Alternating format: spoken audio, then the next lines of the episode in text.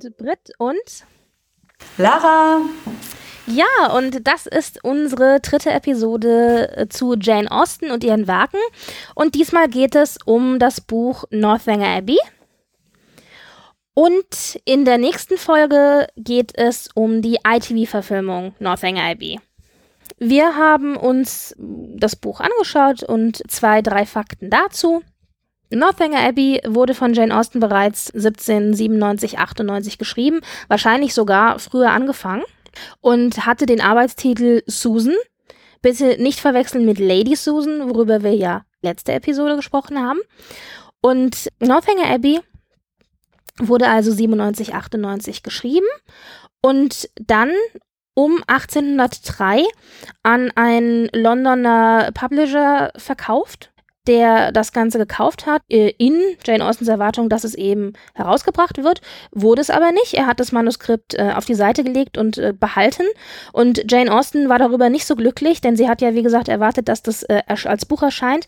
Und als sie dann mitbekommen hat, dass es eben nicht der Fall ist, wollte sie von ihm ihr Manuskript zurückhaben und hätte ihm auch das Geld zurückgegeben. Und er hat sich aber geweigert und hat gesagt, nee, ist nicht und wenn sie weiter darauf besteht, dass sie das äh, zurückbekommen möchte, dann äh, wäre sie vertragsbrüchig und dann könne er sie verklagen.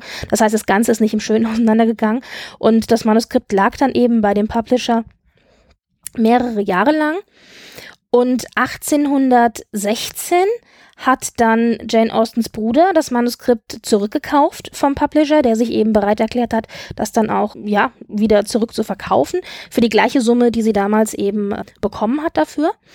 Und sie hat dann 1816, 1817 wohl nochmal an, an dem Manuskript gearbeitet und es teilweise auch überarbeitet und ist ja dann auch recht bald gestorben. Und das Buch selber ist dann erst posthum nach ihrem Tod von ihrem Bruder rausgegeben worden. Das heißt also, dass eines ihrer ersten Werke oder ihrer Jugendwerke als Autorin eigentlich erst nach ihrem Tod erschienen ist. Man kann, finde ich, schon sehen, dass es ein Jugendwerk ist, dass es bestimmte Züge hat, aber ich denke, da werden wir dann wahrscheinlich gleich noch ein bisschen genauer drüber sprechen. Die Frage ist, worum geht es denn in Northanger Abbey?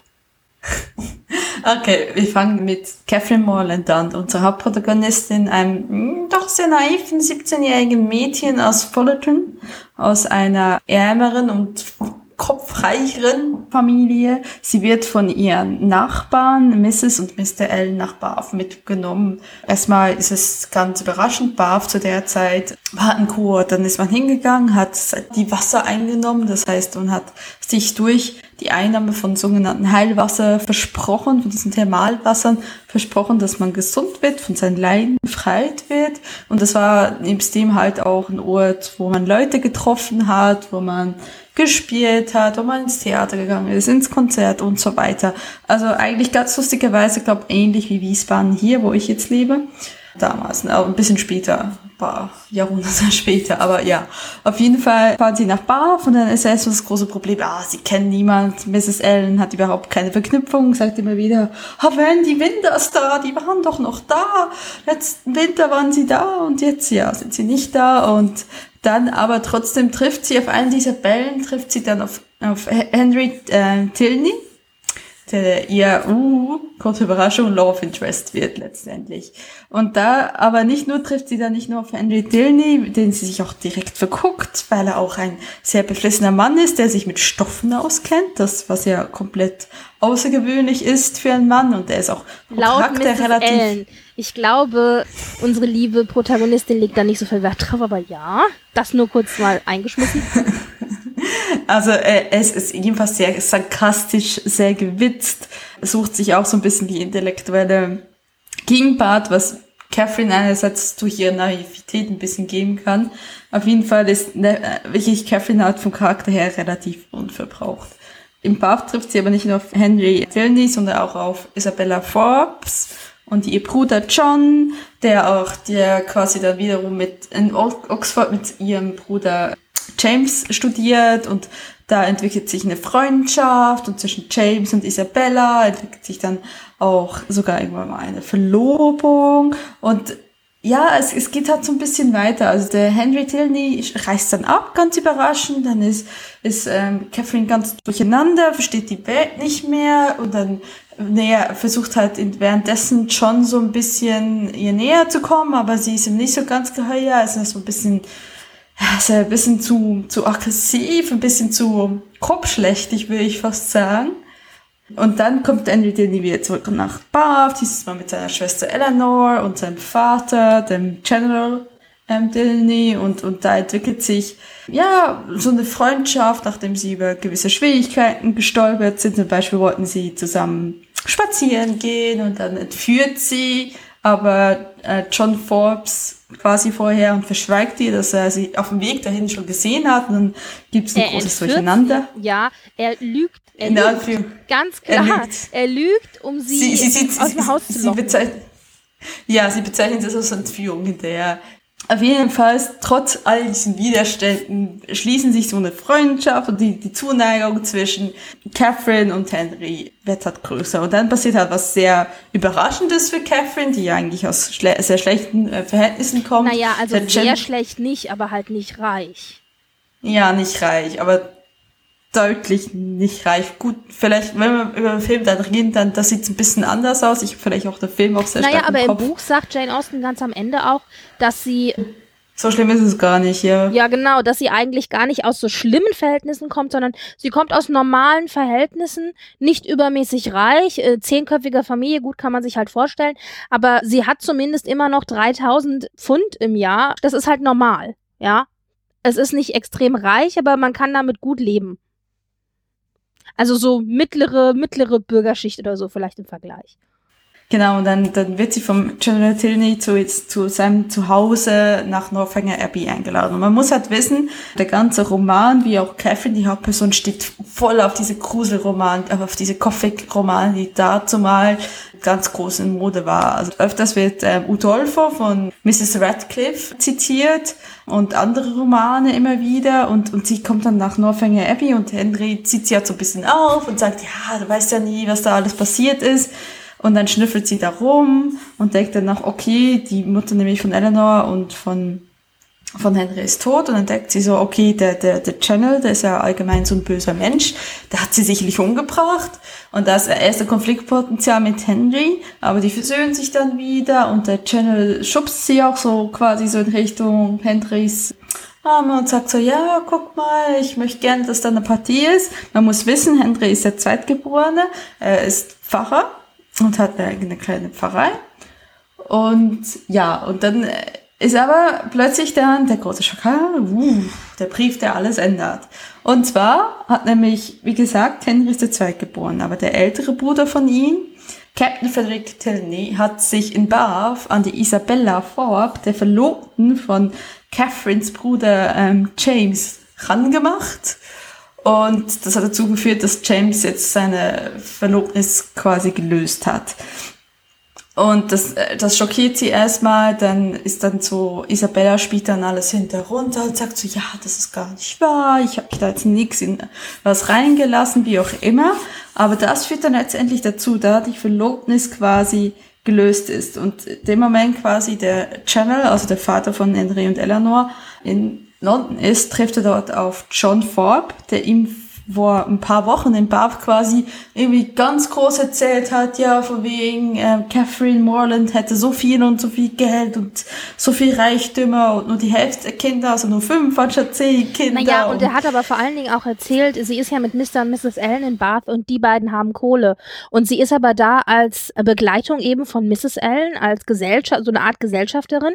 Und er hat wohl dem General erzählt, dass sie da so ein Stein im Brett hat bei den Allens, dass sie das Vermögen der Allens erben wird. Die haben auch erst wohl gedacht, sie ist das Patenkind. Dann stellt sich ja später raus, nee, nee, bin ich nicht, sagt sie ja auch.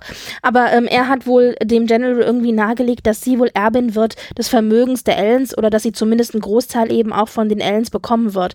Und deswegen denkt der General ja, dass sie vermögend ist.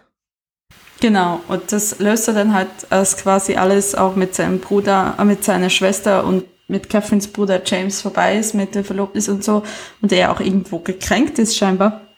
löst er das dann auf gegenüber dem General, der wirklich die arme Catherine ähm, quasi in derselben Nacht aus dem Haus schmeißt und sie muss morgens für alleine ohne Diener zurückfahren und zwei Bosskutschen dafür auch noch quasi noch umsteigen, was sehr ungeheuerlich war für so eine junge Dame alleine unterwegs.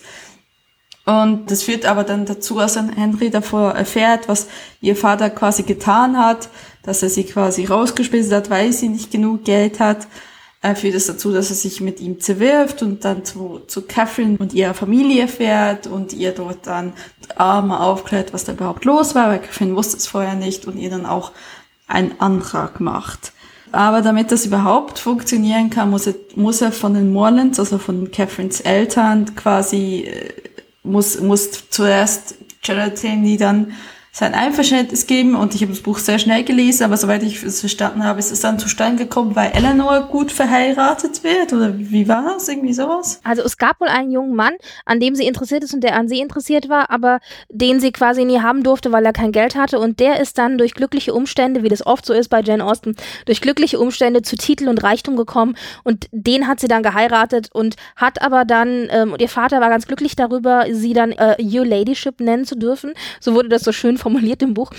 Und sie hat dann aber als gute Schwester ihrem Vater die Pistole auf die Brust gesetzt und hat gesagt, ja, wunderbar, ich heirate ihn und ich mache das alles sehr, sehr gerne und füge mich da deinem Wunsch und Willen, was ja in dem Fall kein Problem war, weil sie war, liebt wohl auch diesen oder liebte diesen Verlobten dann. Aber sie macht es nur, wenn er gnädig gegenüber Henry ist und ihm erlaubt, die Ehe mit Catherine schließen zu dürfen. Und dann hat er sich erweichen lassen, in Klammern bestechen, erpressen, wie auch immer. Und daraufhin hat er dann eben sein Zugeständnis uns gegeben, dass die beiden heiraten dürfen. Genau, und so endet das Buch eigentlich. Henry mit, mit 26 Jahren und Catherine mit 18 Jahren, genau, heiraten. Und da kann mir schon froh sein, dass sie volljährig ist. ja, also wenn man sich das so überlegt, also du hast ja jetzt eine sehr detaillierte Inhaltsangabe gegeben, wenn man sich das so überlegt, eigentlich passiert in dem Buch nicht so wirklich viel. Wir haben im nee. Grunde drei Schauplätze mhm. und das war's. Wir haben also Catherine fährt von zu Hause nach Bath, von Bath nach Northanger Abbey und dann heim. Also eigentlich passiert da nicht so wahnsinnig viel. Und sie erlebt auch nicht so wahnsinnig viel in Bath und nicht so wahnsinnig viel in Northanger Abbey. Es gibt so zwei, drei einschneidende Erlebnisse, aber im Grunde, ja, also viel Action hat das Buch jetzt nicht. Nein, aber es ist, ich finde es trotzdem, es war angenehm zu lesen. Also ich musste es halt so ein bisschen brech lesen, weil ich zu spät gemerkt habe, dass ich heute Aufnahmen habe. Und deswegen habe ich sehr, sehr schnell gelesen was es ein bisschen anstrengend macht, weil jeder, der schon mal Jane Austen gelesen hat, weiß, dass es einfach schnell lesen und Jane Austen ist irgendwie, das beißt sich. Auf jeden Fall fand ich das Buch an sich, es ist sehr spöttisch, es ist so ein bisschen wie soll ich sagen, so ein bisschen vorfrech. Es wird immer wieder als Satire auf den Schauerroman dargestellt. Das heißt immer wieder, es ist eigentlich eine große Satire. Und im Grunde stimmt das schon. Es gibt sehr, sehr viele satirische Züge. Es gibt sehr viel, was mir hier aufgefallen ist. Das ganze Buch war ähm, sehr, sehr sarkastisch, sehr zynisch, sehr ironisch auch, wo ich immer wieder drüber gestolpert bin. Manchmal hatte ich auch das Gefühl, es reißt mich so ein bisschen raus aus dem Lesefluss. Ich war gerade so ein bisschen drinne und dann kam so eine Bemerkung, du hast gedacht, Moment, was hat die das eben wirklich gesagt? Weißt du, so, hä? Also da kommen immer wieder so Spitzen zwischendrin, die sehr, sehr Austin-typisch sind.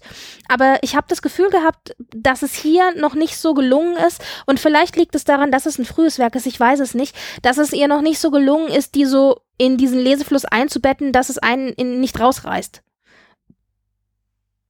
Ja, ja, also was, was ich manchmal, also, aber ich glaube, es ist auch sehr austentypisch ist, äh, sind diese Ausschweifungen. Irgendwie an irgendeiner Stelle sagt sie nämlich so, ach, wenn Frauen nicht lesen würden, bla bla bla bla bla bla bla. Das ist dann über zwei Seiten hinweg, weil ich dachte, das hat das jetzt mit der Handlung zu tun. Ja, das, äh, wo ich mich echt wieder so, okay, das ist Osten, da muss ich mich wieder so reinlesen. Aber ich finde halt besonders Henry Tilney, finde ich als Figur, und ich kannte halt bisher nur die Verfilmung, ja, die ITV-Verfilmung. Und die fand ich als Figur richtig toll. Also ich, ich mag, ich mag seinen Sarkasmus, ich mag so sein, seine, seine Spitzen, das, er kommt ja immer so als halber Chauvinist drüber, bis dann Eleanor irgendwann mal sagt, so, ja, aber so ist er eigentlich nicht, und bitte sag das jetzt auch Catherine, damit die nicht denkt, dass du ein Chauvinist bist. Und er sagt ihr dann so, ja, nein, natürlich halte ich euch nicht für dumm und so weiter. Und ich finde, er ist, Er ist nicht so glatt rasiert wie zum Beispiel ein Mr. Darcy. Er ist nicht so farblos wie ein Edmund in Man Street Park. da darf ich nichts, da darf ich immer nichts zu sagen, weil ich liebe Mansfield Park ja so sehr, dass ich da auch kein gutes Haar an männlichen Protagonisten lasse. Aber ja, ähm, ja, oder wie ein Mr. Bingley zum Beispiel auch, der ist ja auch verhältnismäßig farblos. Stimmt, ja, das, das, das ist ja eigentlich so. Eigentlich ist Mr. Bingley, also da kommen wir ja nächstes Mal zu, also übernächstes Mal dazu. Mr. Bingley ist eigentlich, das ist ein goldener Retriever, wenn man so will. Mhm. Das ist einfach ja. gutgläubig. Also grundsätzlich fand ich es, es ist schon richtig. Also es ist so. Es war ein sehr textlastiger Roman. Also es gibt durchaus Bücher von Jane Austen, die nicht ganz so textlastig sind. Also wir hatten aber hier sehr viel direkten Dialog, was ich sehr schön fand. Also das fand ich ganz angenehm vom Lesen her. Generell gab es so ein paar Dinge, die mir aufgefallen sind, die ich ganz äh, interessant fand. Also zum einen natürlich, dass wir am Anfang gleich äh, diesen übergeordneten Erzähler haben, der sehr, sehr stark auch immer wertet in dem, was er sagt. Also es fängt gleich eben damit an, dass man sagt, ja, ähm, es wird also über Catherine Morland und ihre Familie berichtet und dass sie eben zehn Kinder sind und dass die Eltern eigentlich wirklich nichts Besonderes sind, simples Gemüt, aber schon okay. Und ich glaube, das, was du gesagt hattest, du meinst, ist irgendwie zehnköpfig oder was. Da gab es irgendwie auch so, ein, so, eine, so einen Hinweis so von wegen, ja, und wenn man nur genug Arme und Beine zusammen hat, dann wird es schon nach dem Motto, also zehn Kinder oder mehr.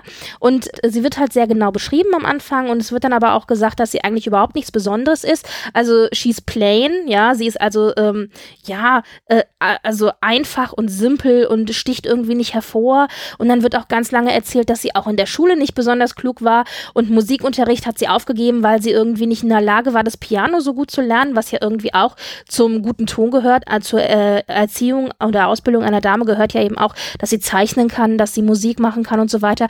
Das äh, haben wir irgendwie bei Catherine alles eben nicht. Sie hat auch das Zeichnen nicht wirklich drauf und auch äh, aufgegeben. Also all die Dinge, die man eigentlich als positiv empfindet in einer gut erzogenen jungen Dame aus guter Gesellschaft eigentlich zuordnet, die hat sie alles nicht oder die kann sie alle nicht. Ja, also eigentlich wirft das ja schon mal ein sehr negatives Bild auf diese Protagonistin und dann schwenkt es so ein bisschen um und wird gesagt, ja, aber mit 15 fing es dann an, dass sie sich so ein bisschen entwickelte und dann war sie zwar immer noch ziemlich simpel, aber konnte an ihren guten Tagen fast für hübsch angesehen werden, also fast hübsch, ja.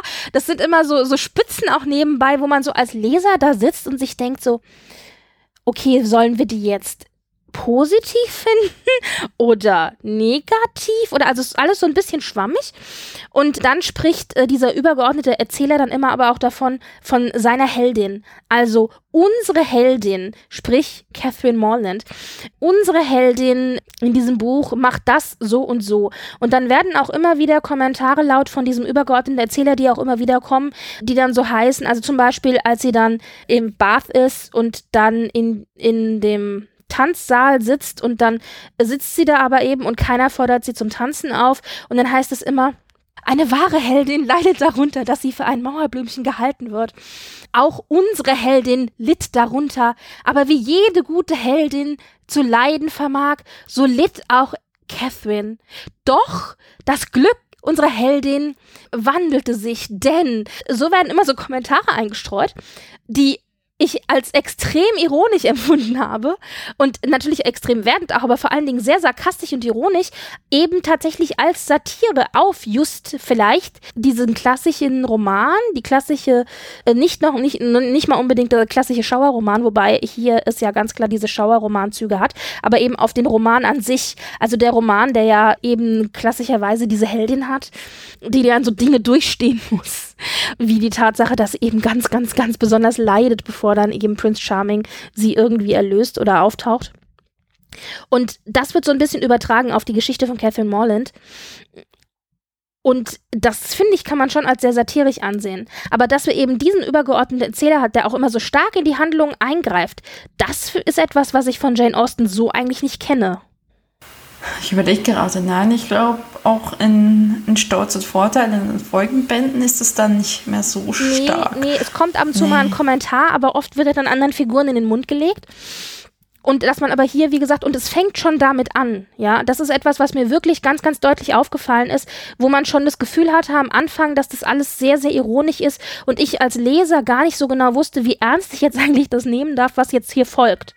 Es wird dann ein bisschen besser, in Anführungszeichen, aber diese Art von Foreshadowing, die wir da eben haben und dieses, dieses sehr, sehr Wertende, das zieht sich halt durch das ganze Buch durch. Mhm, auf jeden Fall. Also es ist, es liest sich schon anders als ihre anderen Werke. Man, man, wie schon Britt Marie sagt, es ist ähm, stark wahrnehmbar, dass es ein Frühwerk ist. Nicht äh, ohne Grund hat sie auch hat sie das auch im Vorwort selbst geschrieben scheinbar. Mhm dass das ja ein, ein Frühwerk von ihr ist, dass es vom Schreib Schreibstil sich halt sehr unterscheidet. Wenn ich so Stolz und Vorurteil dachte, das fand ich, das war so richtig schön erfrischend, das war frech, das war ne, schon fast, fast so ein bisschen Screwball-mäßig manchmal zwischen Lizzie und, und Darcy, ne? Aber ähm, ja, und dann äh, das dann später, ja, das war irgendwie so. Ja, ich weiß halt nicht. Vom, vom Schreibstil her an sich finde ich das jetzt hier eigentlich schon okay. Es ist halt nur die Art und Weise, wie sie das Stil, also wie sie das verarbeitet, in, nämlich indem sie diesen übergeordneten Erzähler hat, in der sie sehr stark sarkastisch, sehr stark ironisch äh, ist, aber auch deswegen wird ja immer wieder gesagt, es ist eine Satire und es ist vor allen Dingen eben auch eine Satire auf Schauerromane, weil bestimmte Dinge, die in Schauerromanen oder in so äh, äh Gothic äh, Romance Novels, die halt sehr, sehr typisch sind und auch für diese, diese Zeit sehr typisch waren, die werden immer durch diesen übergeordneten Erzähler werden immer wieder über dieses Schicksal von Catherine Molland gelegt, ja, indem immer wieder gesagt wird, ja, und unsere Heldin macht jetzt das so und so, wobei man ja erwarten würde, dass es eigentlich so und so ist, ja, also und es werden ja dann immer wieder Romane äh, zum Vergleich hinzugezogen, also zum einen ist es eben ja, Udolpho. Es gibt 30 Fußnoten, nein, 31 Ja, Fußnoten. ja, also dies, der, ich glaube, der Roman, der am meisten wirklich besprochen wird oder über den am meisten auch Catherine Molland eben spricht, weil sie ja diese Romane auch selber liest, ist Udolpho, genau. Genau. Und dann ja. gibt es aber tatsächlich noch einige andere Schauerromane, die genannt werden. Unter anderem eben auch irgendwie so die sieben Horrorromane von Jane Austen. ähm, es gibt eine Szene, wo Isabella zu Catherine irgendwie sagt, welche Romane denn sie noch lesen müssen ähm, und die sie dann auch empfiehlt. Und das sind tatsächlich echte Bücher, die hat es auch gegeben. Die sind auch heute noch erhältlich, die sind wieder aufgelegt worden in den 2000ern irgendwann, 2015, 2016 glaube ich. Und werden halt nur noch als Jane Austens Schauerromane betitelt, sodass man dann Echt? weiß, okay. ja, ja, also das sind die sieben, ich glaube es waren sieben, die sieben äh, Schauerromane von Jane Austen. also okay. die dann jeder echte Jane Austen-Fan natürlich auch gelesen haben muss. Die haben auch so tolle Namen. Der Mönch, die Abtei. Apropos Northanger Abbey. Northanger Abbey ist natürlich auch titelmäßig natürlich auch so ganz typisch. So könnte auch jeder Horror, äh, also Schauerroman heißen. Äh, Udolpho und ach ja der, der schwarze Schleier und ach Gott. Der Mönch wie auch äh, Udolpha wird beides im Becoming Jane quasi eingearbeitet. Einmal ist es, der Mönch wird ihr von Lefroy empfohlen und dann liest sie ja dann und findet sie ähm, nicht gut. Und das habe ich in der Fußnote auch gelesen, dass Jane Austen das auch nicht, das Buch tatsächlich nicht gut fand. Das hat sie nämlich ihrem Bruder Henry gesagt. Und dann ist nämlich im Becoming Jane, besuchen sie ja Mrs. Radcliffe weil sie halt Utolph rausgebracht hat und Jane Austen sie eigentlich sehr verehrt und so weiter. Und lustigerweise ist da halt diese Querüberschneidung zu Northanger Abbey. Also kannst du dir ungefähr vorstellen, wann Becoming Jane und Northanger Abbey ungefähr zum gleichen Zeitraum entstanden sind. Was übrigens für uns sehr schwer macht, weil Jane Austen hat sehr viele Romane gleichzeitig geschrieben, liegen lassen. Dann ist es nicht so ganz nachvollziehbar, wann sie was geschrieben hat. Wenn man nämlich an Becoming Jane schreibt sie nämlich die ersten Sätze von Stolz und Vorurteil laut dem Film. Kann auch gut sein, dass das geschichtlich so passiert ist. Allerdings ist es wirklich schwer nachvollziehbar. Aber ja, ich fand, ich fand den Roman an, an sich jetzt, ich fand ihn eigentlich angenehm. Ich war echt überrascht, weil, wie gesagt, ich kannte nur die ITV-Verfilmung und ich hatte halt ein sehr verfestigtes Bild, wie der Roman sein sollte und war überrascht, wo er doch, dann doch quasi jetzt nicht, nicht, dass die ITV-Verfilmung so sehr abgewichen hat. Sie hat gewisse illustratorische Mittel genutzt. Das werden wir in der nächsten Episode besprechen. Aber sie hat eigentlich an sich hat dann trotzdem die Figuren haben dann noch so ein bisschen mehr Tiefe gekriegt. Das ist klar verständlich, weil Filme natürlich nicht das aufholen können, was 280 Seiten äh, machen können. Aber deswegen fand ich zum Beispiel der, der Charakter von Henry, finde ich wirklich, finde also ich, ich finde Henry in der Verfilmung sehr viel sympathischer als im Buch. Echt? ja, also lass mich gerade noch mal abschließend sagen, weil wir jetzt ja die ganze Zeit darüber gesprochen haben, Frühwerk und so weiter und hier äh, Schauerromane und so. Also ich denke, ein ganz klares Thema in diesem Buch und das ist ja auch verständlich, weil es eben ein frühes äh, Frühwerk ist, ist eben Bücher und Lesen an sich. Also genau. was liest man, wer liest was, wie ist das einzuschätzen? Sie assoziiert vielleicht auch bestimmte Dinge oder sie bezieht auch bestimmte Dinge auf sich als eben selbst äh, Romanschriftstellerin und dann eben auch noch als Frau. Also das wird ja hier in diesem Buch ganz, ganz oft eben thematisiert und das sind auch so die Stellen, wo sie dann so abweicht und irgendwie in ewig lange Erklärungen plötzlich reinkommt, wo man denkt, hä? Weil sie dann plötzlich irgendwie eine flammende Rede für das Lesen und Schreiben von Romanen irgendwie hält es ist schon sehr, sehr spannend. Und aus diesem Buch stammt auch ein Zitat, ich glaube, eines der Zitate, das man auch mit am häufigsten von Jane Austen irgendwie findet, wenn man den äh, googelt, äh, Zitate. Sie trifft dann eben auf Henry Tilney und die beiden gehen dann spazieren und unterhalten sich eben darüber, über Romane und sie sagt, dass sie ja total gerne Romane liest, aber dass er das wahrscheinlich nicht macht, weil ein Gentleman liest keine Romane und weil Romane sind halt auch irgendwie so ein bisschen schlecht angesehen. Also man liest halt irgendwie Fachliteratur oder Historisches oder irgendwelche Klassiker, Shakespeare und was nicht alles, aber man liest halt nicht irgendwie so Unterhaltungsromane. Das ist halt äh, Belletristik. Richtig, genau, also das macht man halt nicht. Und dann sagt aber Henry zu ihr, was ihn auch gleich sympathisch macht, nee, ich habe das auch total gelesen und konnte irgendwie irgendwie, konnte das gar nicht aus der Hand legen. Es war super spannend. Und dann kommt dieses Zitat, The person, be gentleman or lady, who has not pleasure in a good novel, must be intolerably stupid. Also dieses ganz, ganz klassische, also ich, wenn ich es jetzt frei übersetze, also die Person, sei es Gentleman oder Lady, die keine Freude an einem guten Roman hat, muss unglaublich dumm sein. so vielleicht frei übersetzt. Das ist eines der Zitate, die man ganz, ganz oft findet, wenn man nach Jane Austen Zitaten googelt. Und das denke ich, zeigt schon sehr deutlich, wo denn dieser Roman eben, also Northanger Abbey auch ähm, hingeht, dass eben gesagt wird, ja, es gibt eben nicht die hohe Literatur und die niedrige Literatur irgendwie, sondern Romane haben auch eine Berechtigungs, äh, haben auch ein Berechtigungsdasein. Vor allen Dingen, weil in dem Moment, in dem man das ja jetzt hier liest, man auch einen Roman liest, weißt du? Also das Ganze ist auch sehr, sehr meta. Ich wollte gerade sagen, es ist eigentlich eher das am meisten Meta-Ebene-Buch, kann man das so sagen? ja, vielleicht. Aber es ist natürlich insofern auch verständlich, weil wir haben hier eine Autorin, die sich eben mit auch dem Thema der Autorenschaft an sich auseinandersetzt. Und wie eben aber auch bestimmte Dinge eben in, in der Gesellschaft angesehen werden. Also es ist ja nicht nur so, dass man eben Romane für Schundliteratur gehalten hat, wobei irgendwie jeder auch die kaufen konnte und lesen konnte. Also das ist jetzt nichts, was irgendwie so unterm Tisch verkauft wurde oder so. Also es war schon frei zugänglich, auch für die Frauen, ja. Vor allen Dingen hat man immer nur gesagt, ja, so nach dem Motto, ach ja, das ist nur sowas für Frauen, ja, nur so für die dumme kleine Frau. Aber genau, aber hier so äh, gestandene Männer und vor allen Dingen Pfarrer und so, also Henry Tilney, lesen sowas nicht. Und dass er dann aber sagt, ja, natürlich lese ich das, ich konnte es kaum aus der Hand legen. Das macht ihn irgendwie schon sehr sympathisch. Vor allen Dingen auch im direkten Vergleich mit äh, John Thorpe, der nämlich auf die gleiche Geschichte sagt, nein, ich lese keine Romane. Also so ein Mist kommt mir nicht ins Haus. Sinngemäß, ja. Wo man schon so denkt, okay, also wie Tilney dann so schön sagt, jemand, der ein gutes Buch nicht genießen kann, der ist wohl dumm. Hallo, John Thorpe, ja. das äh, ist alles hier auch drinne und eben auch eine sehr, sehr lange Passage, immer wie in eine, eine ganz explizit, an die ich denken muss, ich glaube, das war Kapitel 5 oder 6, wo sie eben ganz, ganz lange sich darüber unterhält, was die Gesellschaft denn jetzt meint, dass man Romane eben nicht lesen soll und vor allen Dingen Frauen eben auch nicht und das aber das eigentlich ja nicht so ist. Sehr, sehr schön ist es auch am Anfang, wo die Eltern von Catherine Morland das ist sehr, sehr schön in der Verfilmung wiedergegeben, aber das war im Buch auch drin, wo die sich darüber unterhalten, äh, über ihre Tochter. Und dann sagt nämlich die Mutter von Catherine, she's quite fond of reading as of late. I wonder if it could be good for her. Ja, also in letzter Zeit liest sie ziemlich viel. Ich frage mich, ob es, äh, ob das gut für sie ist. Allein schon die Tatsache, dass sich eine Mutter fragt, ob Lesen für ihr Kind gut ist, da sieht man ja schon mal, was für einen Stellenwert das hat. Und dann antwortet aber der Vater, was ich sehr, sehr schön fand, What could be a more innocent and harmless pastime for a young girl girl than reading.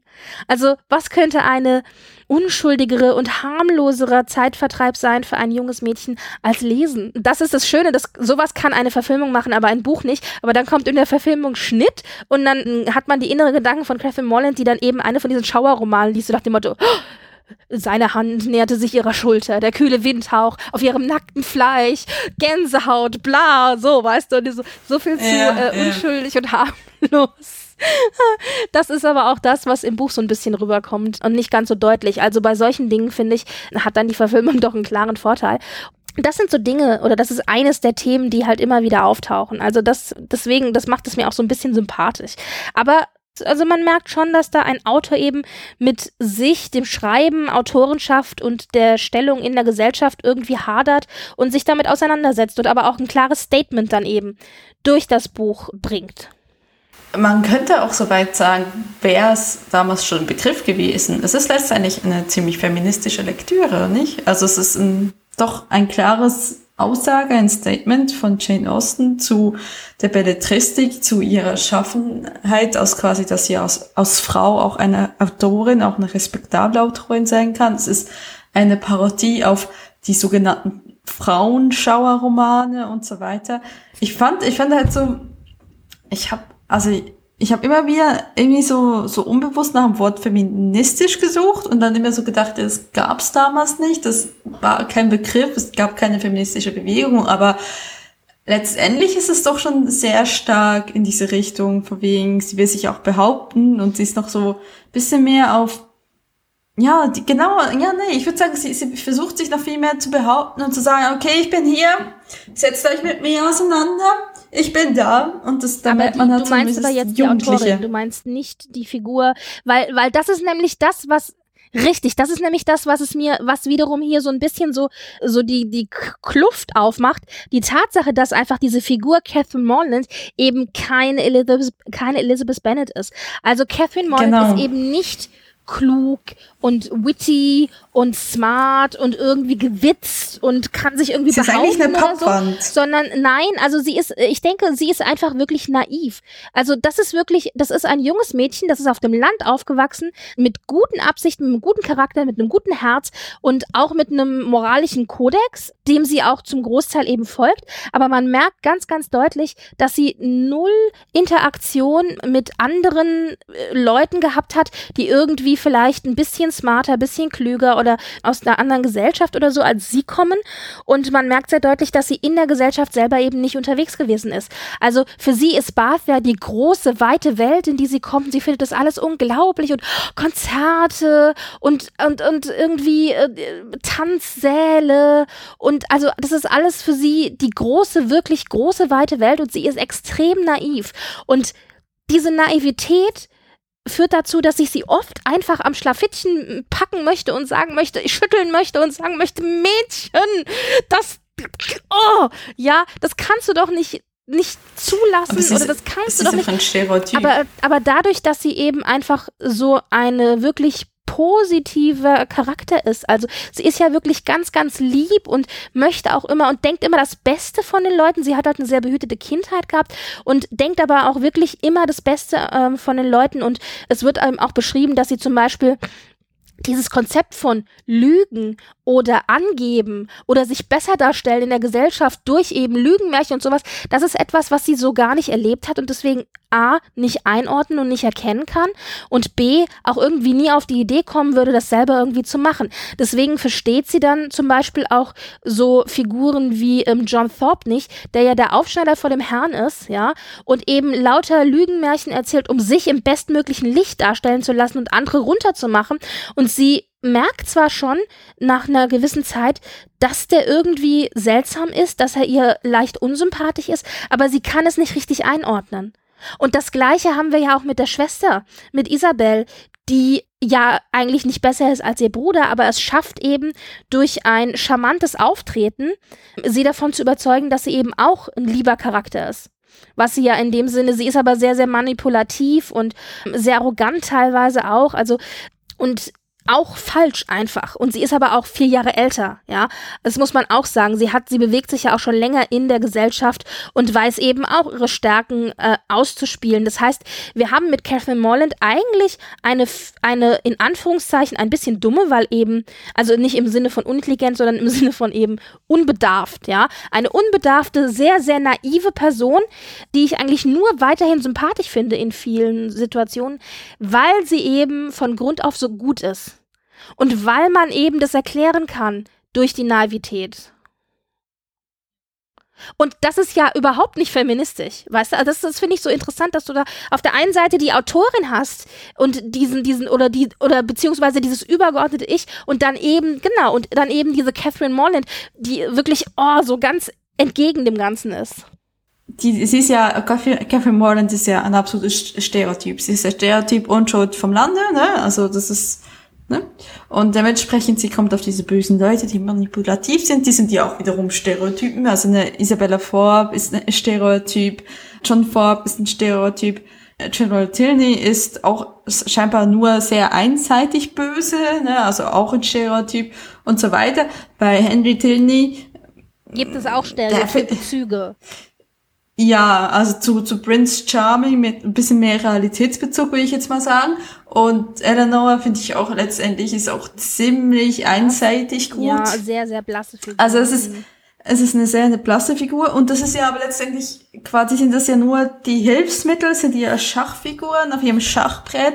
Es ist ja eine Parodie, sie parodisiert ja Autoren, sie polarisiert das Genre, sie polarisiert, wie, wie, wie Figuren geschrieben werden, halt teilweise, wie gesagt, ohne Tiefe und so weiter und so fort. Aber dadurch, dass sie das parodisiert und sich auch so quasi auch immer wieder sagt, so hey, ich kann durchaus mehr. Ich kann mich, ich kann nicht, kann mich über dieses Frauengenre lustig machen, indem ich es parodiere, indem ich zeige, dass ich über die intellektuelle Tiefe verfüge, mich darüber lustig zu machen und auch anders schreiben kann, wo sie ja dann auch zum Beispiel als Catherine ja quasi in dieses, in das äh, Zimmer von, von Mrs. Taylor geht, verstorben Mrs. Taylor und, und dann klar wird, wie dumm sie eigentlich ist, dass es ja eigentlich auch wie eine Widerspielung ist, ihr Handlungsmotive, was ja alle anderen Autoren scheinbar nicht gemacht haben, wo die Heldin immer quasi genau das sucht und genau das findet, die Wahrheit, die sie äh, finden will.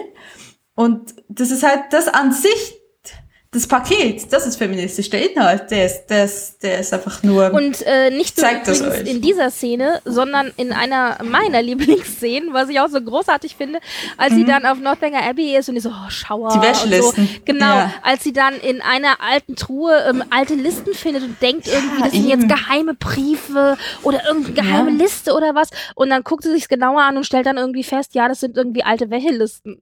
also noch unromantischer, unschauerlicher als sowas kann es ja dann wohl nicht sein. Ähm, ja, das ist wunder, wunderbar, das stimmt schon.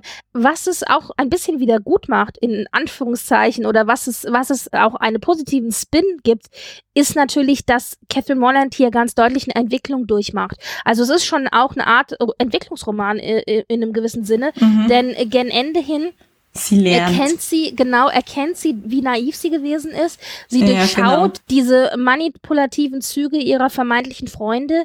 Sie verbrennt ihre Romane und erkennt eben, äh, ja, dass das wahre Leben dann doch ein bisschen anders ist.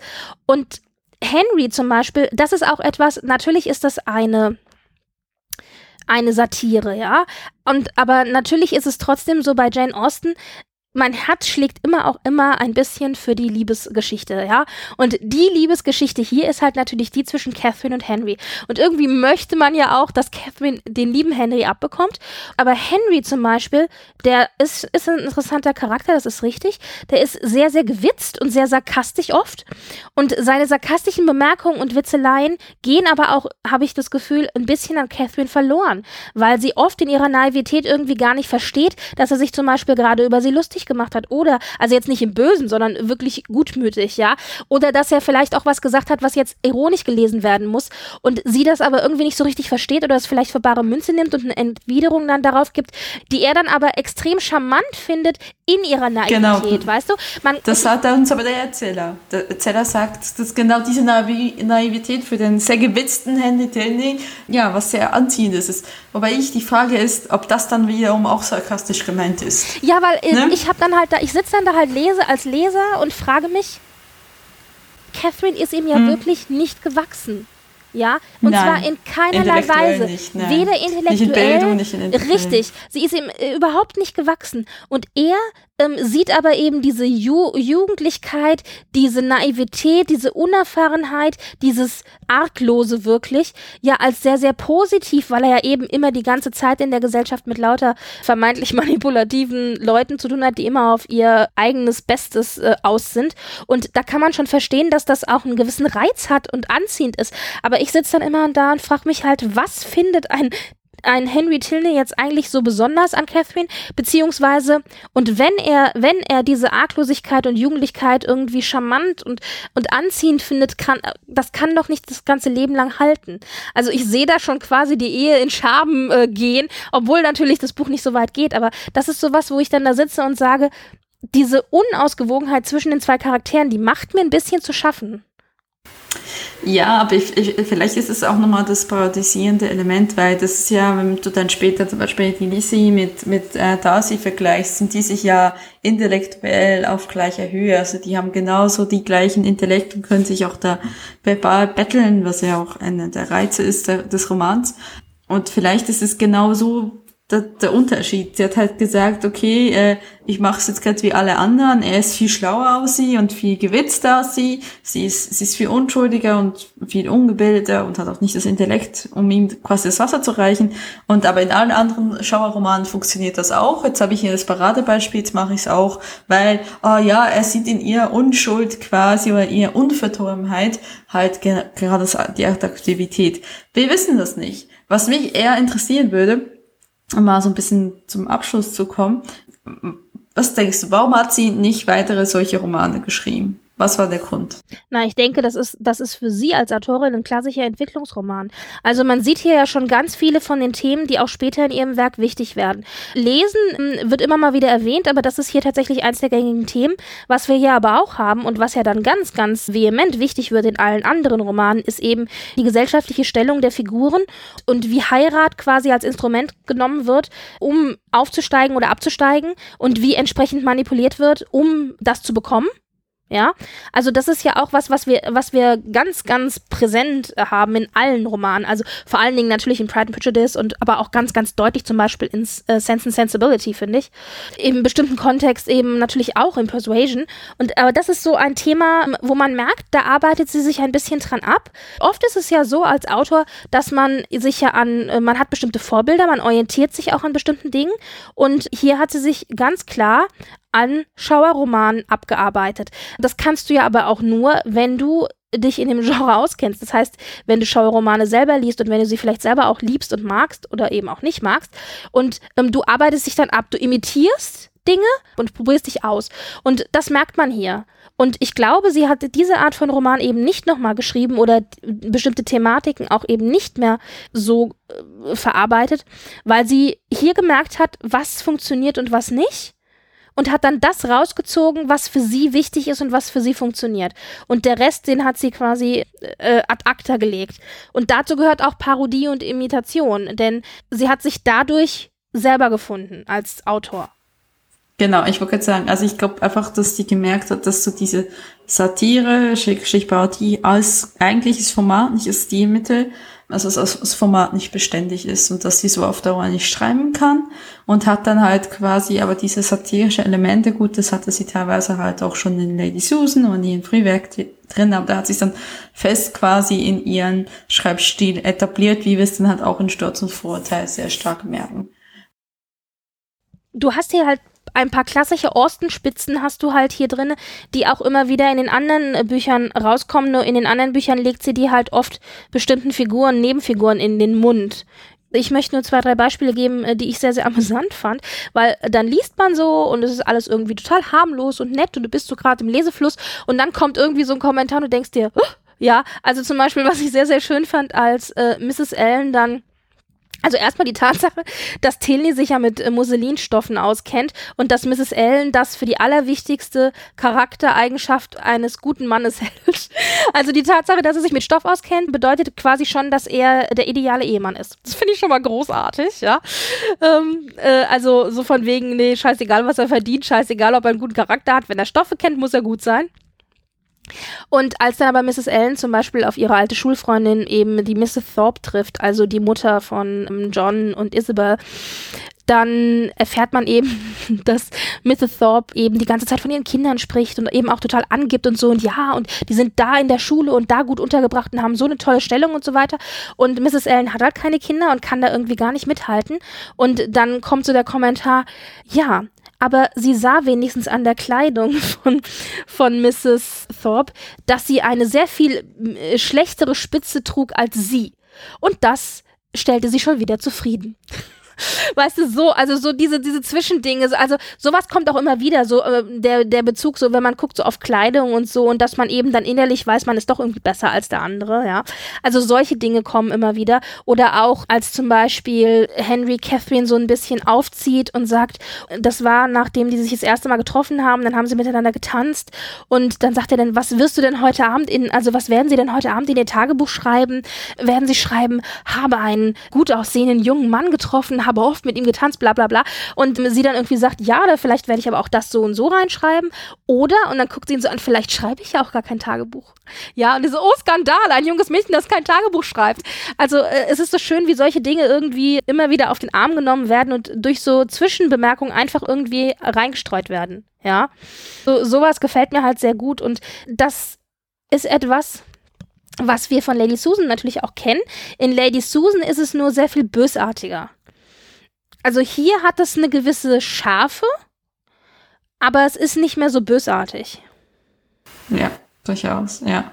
Das ist, das ist wahr, aber Lady Susan ist ja halt auch die Hauptprotagonistin ist komplett unsympathisch, wenn man so will, weil sie ist manipulativ, sie ist tatsächlich bösartig und ja, und hier ist ja Catherine Morland ist ja genau das krasse Gegenteil. Ja, ich finde halt interessant, natürlich hast du recht, die Romane sind nicht wirklich nacheinander geschrieben worden, sondern vieles ist auch teilweise parallel entstanden. Aber wenn man sich jetzt zum Beispiel Lady Susan anschaut und das jetzt direkt vergleicht mit äh, hier Northanger Abbey, ja, das ist ja wenn nicht parallel, dann doch in einem sehr engen Zeitrahmen beieinander entstanden. Und das finde ich so spannend, dass man so wirklich zwei komplett unterschiedliche ja, äh, Formate hat. Also jetzt, ich, gut, man hat den Briefroman, das macht es vielleicht für Lady Susan auch ein bisschen einfacher. Aber wenn ich jetzt Lady Susan zum Beispiel lese und dann im Vergleich dazu Northanger Abbey, dann hätte ich geschworen, Northanger Abbey kommt davor. Also das ist noch viel unreifer, finde ich, in der Art, wie es geschrieben ist und in der Art, wie die Figuren auch ausgearbeitet sind, als jetzt zum Beispiel eine Lady Susan. Ja, ich weiß jetzt nicht. Hm. Kann ich jetzt so irgendwie nicht so sagen. Ich finde das jetzt nicht also mir gefällt halt der Schreibstil. Ich habe halt dann mehr Mühe mit dem späteren Schreibstil als mit dem früheren Schreibstil. Du meinst, welcher Schreibstil gefällt dir? Der ähm, quasi vor, mit, mit Stolz und Vorteil und alles davor und weniger was ab Mansfield Park rein, ähm, wie sie geschrieben hat. So. Also so diese, diese Spätphase finde ich, ich weiß halt nicht, ob Mansfield Park vielleicht tatsächlich eher die Story als das Schreiben ist. Aber das werden wir vielleicht besprechen, wenn wir über Mansfield Park reden. Ja, ja. Aber besser gesagt über Überredung, wenn ich dann das gelesen habe. Wir werden hier noch tolle Diskussionen führen. Nachdem ich ja kein Fan von Emma bin, Emma aber dein Lieblingswerk von Austin ist, du wiederum kein Fan von Persuasion bist, das aber mein Lieblingsbuch von Austin ist. Nee, nee, ich habe nicht, ich hab nicht gesagt, dass ich kein Fan von Persuasion bin. Ich bin kein Fan von Mansfield Park. Ich habe gesagt, Persuasion habe ich eine neutrale Beziehung würde ich das jetzt mal Okay, nennen. also dann werden wir, werden wir noch die ein oder andere Diskussion führen. Ich denke, ja, ähm, genau. ich denke hier jetzt für Northanger Abbey können wir vielleicht sagen, wir mochten es beide, oder? Also es ja, war jetzt nichts, genau. was, was, also man kann es lesen, ja. Es ist mhm. doch sehr textlastig, das muss man schon sagen. Es hat, wie gesagt, viel Dialog drin, das macht es etwas einfacher zu lesen. Aber man muss sich schon konzentrieren. Und ich fand es etwas unausgewogen. Ich wurde ein paar Mal aus dem Lesefluss eben rausgezogen durch bestimmte Kommentare oder Passagen, die eben natürlich unterstützen, dass das Ganze eine Satire ist. Gleichzeitig äh, hatte ich meinen Spaß. Also man kann den Roman wirklich lesen, ohne dass man das Gefühl hinterher hat, man hätte Zeit verloren oder so. Das verliert man doch sowieso nicht bei Jane Austen. Ja, grundsätzlich eigentlich, eigentlich kann man das zu allen Romanen sagen, aber du weißt ja, wie das ist. Also, es ist natürlich aber immer noch, und das muss man auch sagen, es ist natürlich nicht vergleichbar mit dem Buch von heute, ja.